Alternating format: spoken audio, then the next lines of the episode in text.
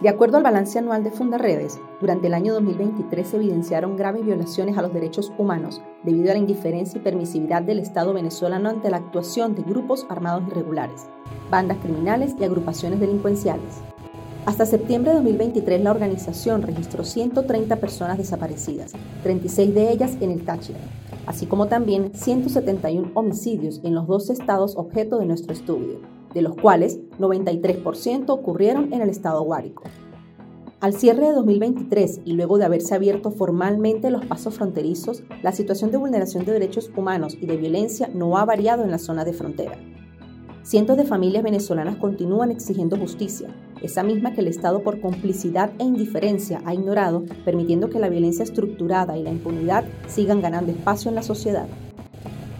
Fundaredes continuará visibilizando las vulneraciones de los derechos fundamentales de los ciudadanos a partir del trabajo que viene desarrollando a través de los observatorios de derechos humanos, educación, ambiente y violencia que conforman la organización, para seguir siendo la voz de quienes no tienen voz y lograr justicia para las víctimas.